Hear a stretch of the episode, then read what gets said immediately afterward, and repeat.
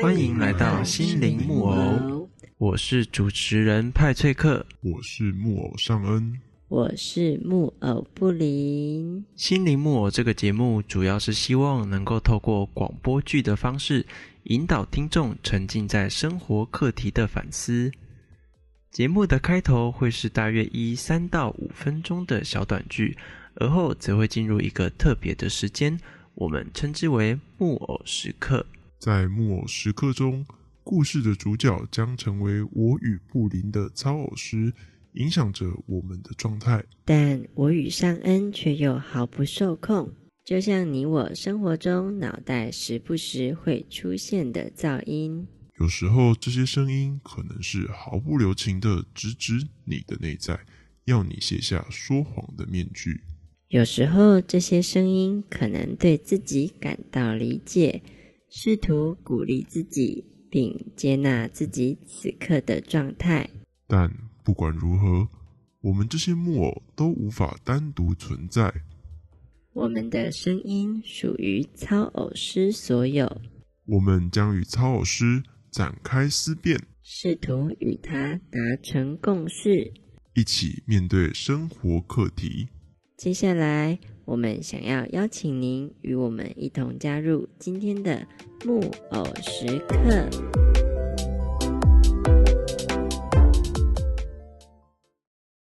是，是，我今天晚上十二点前会把资料准备好，会再寄给您。好，是，好，再见。先生您好，请问方便耽误您几分钟的时间吗？有什么事情吗？您好，我是木偶银行的专员毕信林，想询问先生近期会有理财方面规划的需求吗？不好意思，我应该不太需要。可以先了解看看啊。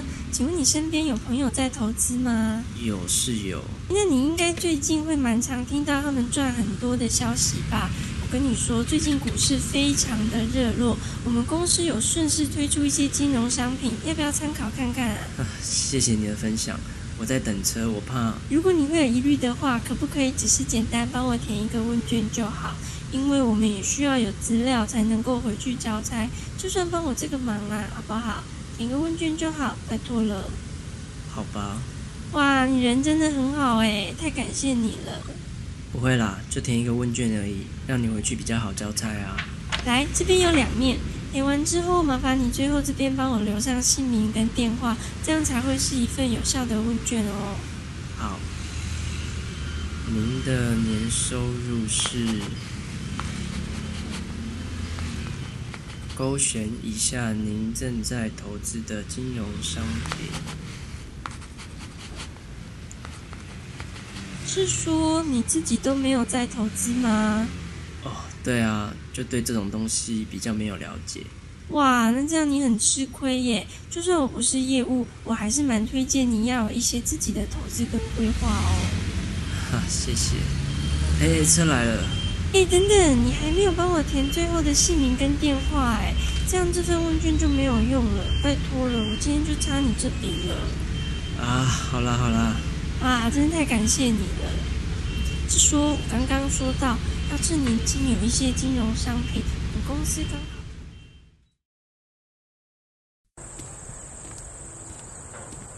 唉，整整后许拖了我一个小时，说什么填问卷而已，竟然还继续对我推销。现在都几点才到家？唉。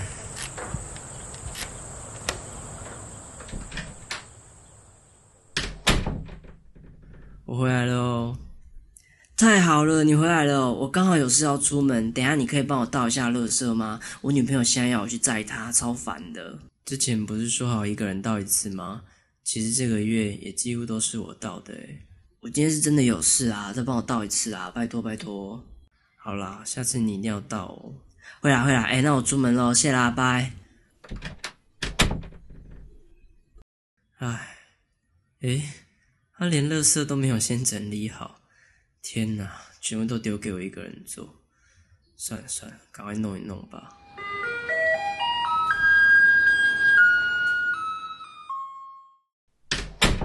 唉，终于弄好了啊！已经十点了，不知道还来不来得及把资料整理好寄给主管。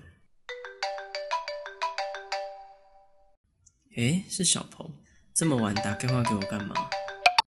哎、你还记得我上次跟你说隔壁部门的女生吗？记得啊，怎么了吗？我今天啊骗她说晚上有唱歌的局，问她要不要一起去。我本来只是随口说说，哎、没想到她真的答应了哎。所以所以你赶快来帮我凑个人数啦，拜托啦！一定要今天吗？废话啊，我就今天约美，你赶快出门啦！地点在上次我们唱歌那边，哎，半小时后见哦，赶快来可。是，唉，为什么每个人都要这样对我？难道都没有人真的在意我吗？所以这一切的问题其实都源自于你。谁？我是你内在的声音，你是我昨天捡回来的木偶？是我是木偶尚恩，但我同时是你的内在。你的内在通过操纵我来表达他想告诉你的话。天哪，我应该是在做梦吧？唉，算了，随便。我现在比较在意的是，你说我的内在透过你来表达他想告诉我的话，所以你的意思是，连我的内在也觉得我是一个没有价值的人吗？你觉得呢？应该是吧。没有人在意我说的话，我就是一个没有人会喜欢的人。你觉得没有人在乎自己吗？诶，你也是我的内在吗？没错，我是木偶布林。哇，我还真的是在做梦呢。所以你也是我的内在，来提醒我是一个多么没有价值的人吗？嗯，在我回答你的问题以前，我比较好奇，为什么你会觉得自己是一个没有价值的人呢？因为身边的人都这样对我，而且刚刚尚恩也是这么说的吧？我听到的是，小雨，你从身边的人对自己的态度，让你觉得自己不受重视，因而对自己的价值产生怀疑。嗯，对，但你认同吗？对于身边的人对待你的方式，我不是很喜欢，但好像又有另一种感觉，觉得可能是我不够好，他们才会这样对我。怎么说呢？我不知道，可能我就真的不是一个值得被爱、值得被重视的人吧。所以我不够好，他们这样对我也是理所当然的。你把他人对你的伤害全都怪到自己的价值上了呢？嗯，我好讨厌自己哦，真的好讨厌。所以我才说这一切都是你的问题。你是想用激将法吧？让我能够明白这一切不是我的问题。谢谢你，但其实这是没有用的。其实你们等一下打算说的话，我都已经知道了。我自己也知道，我对身边的人其实蛮好的，他们还这样对我，我实在不应该继续怪自己。其实我都知道，但不晓得为什么，我在情绪上还是会觉得一切是因为自己不够好。谢谢你分享了更内在的话，让我们知道。但其实我并没有想要透过激你来开导，这不是你的责任，因为我打从心底的认为你应该负起全部的责任。虽然我刚刚自己也都说了，我自己内心深处也觉得是我不够好才有这种问题，但老实说，你这样直接的这样讲，我还是会有一点受伤。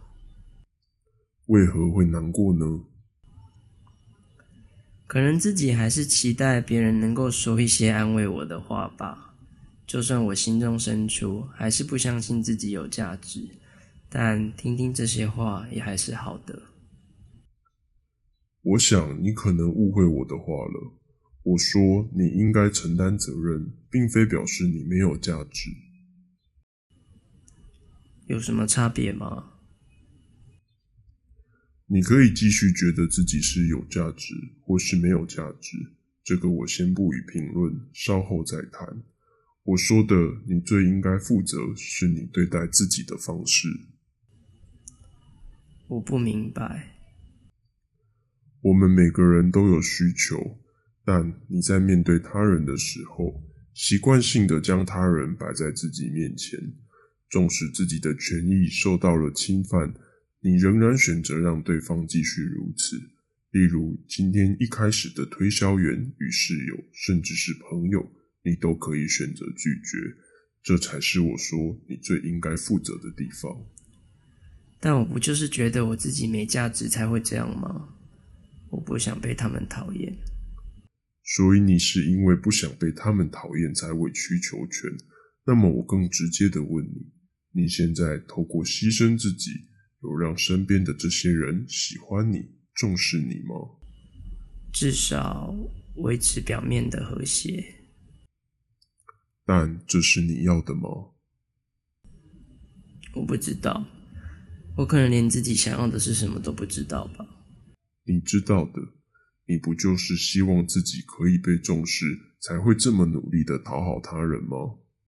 是没错，但我其实根本不晓得自己到底能不能被别人所接受，所以我明明知道这么做，他们也没有重视我，但我还是继续这么做，至少，唉。听起来，小雨，你确实是希望自己能够被别人所重视的。然而，因为在过去的经验中，很少有人重视你的需求，所以你会觉得这是一件很难达成的事，所以你才选择退而求其次的表面和谐。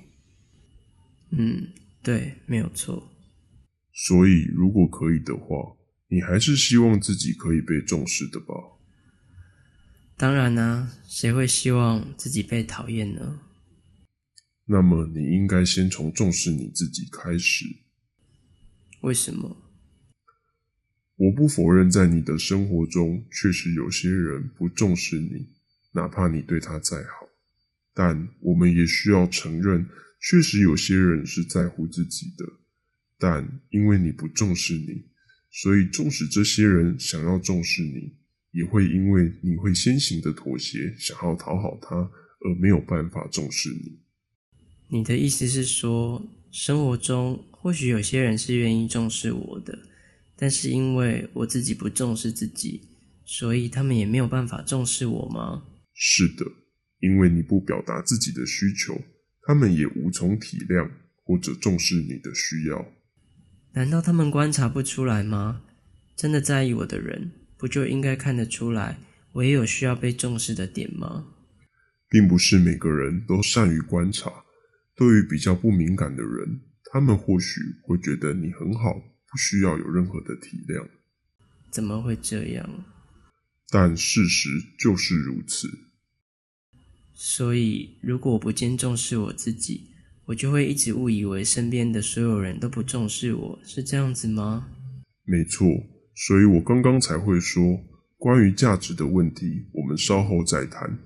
你现在之所以会觉得没有价值，是因为你阻挡了自己感受价值的方式。一旦你愿意重视自己，愿意重视你的人，也会有了重视你的方式，你自然可以感受到自己的价值。原来是这样子，我一直都以为，当别人愿意重视我的那天，我才会感觉到价值。我自然会重视我自己，没想到是相反过来了。没错，但我真的做得到吗？我从来没有好好重视自己，我不晓得我自己有没有能力做到。我现在一想到这个问题，我就好无力。其实我自己并没有我自己想象中的那么坚强。关于这一点，我可是一点也都不担心哦。为什么？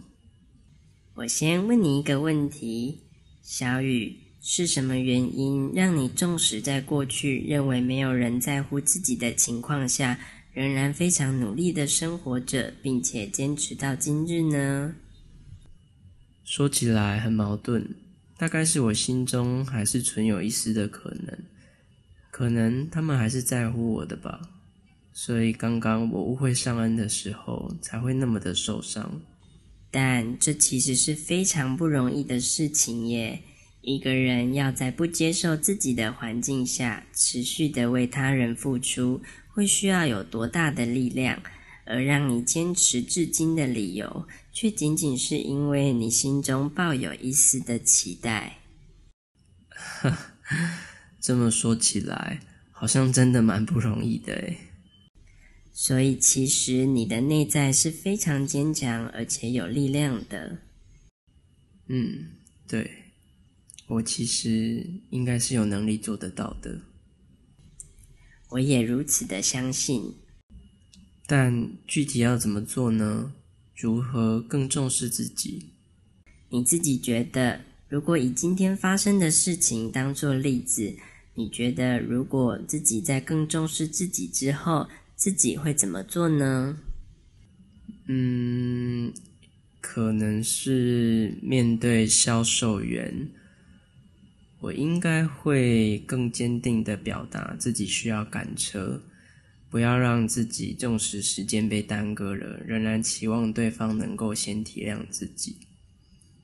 而面对室友，我应该要向他表达适度的帮忙可以接受，但一直持续这样子，会让我在感受上有不公平的感觉。而面对小鹏，我应该更了当的跟他说明我需要忙公务的难处，而没有办法帮他这个忙。听起来似乎好像更懂得表达自己的感受了呢。但我现在不怀疑我做不做得到了，我只是担心，当我改变了之后，我跟我身边的人关系会改变，又或者说他们会不会没有办法接受新的我？可能那些真正在意我的人会接受新的我。但跟我关系没有那么好的人就不一定了。例如，我就不确定室友的反应会是如何。我觉得会有这样的担心是很正常的，毕竟以前的你从来没有过以这样的方式跟他人相处。嗯，我还是不希望被他们讨厌。嗯，没有人会喜欢被讨厌的。那我到底该怎么办呢？或者，我可以反问你的是：如果仅仅是向他人表达自己不希望受到侵害的立场，就会被讨厌，那么我们又能够怎么办呢？你的意思是只能接受吗？你觉得呢？是吧？因为我并没有做错什么。如果对方因为这样不接受我，那就是对方要承担的责任了。嗯，没错，但这部分还是需要时间适应的呢。面对人际间冲突的张力，本来就是一件非常不容易的事。嗯，我会努力试试看。我等一下就打电话给小鹏。今天谢谢你们啦，我们与你同在。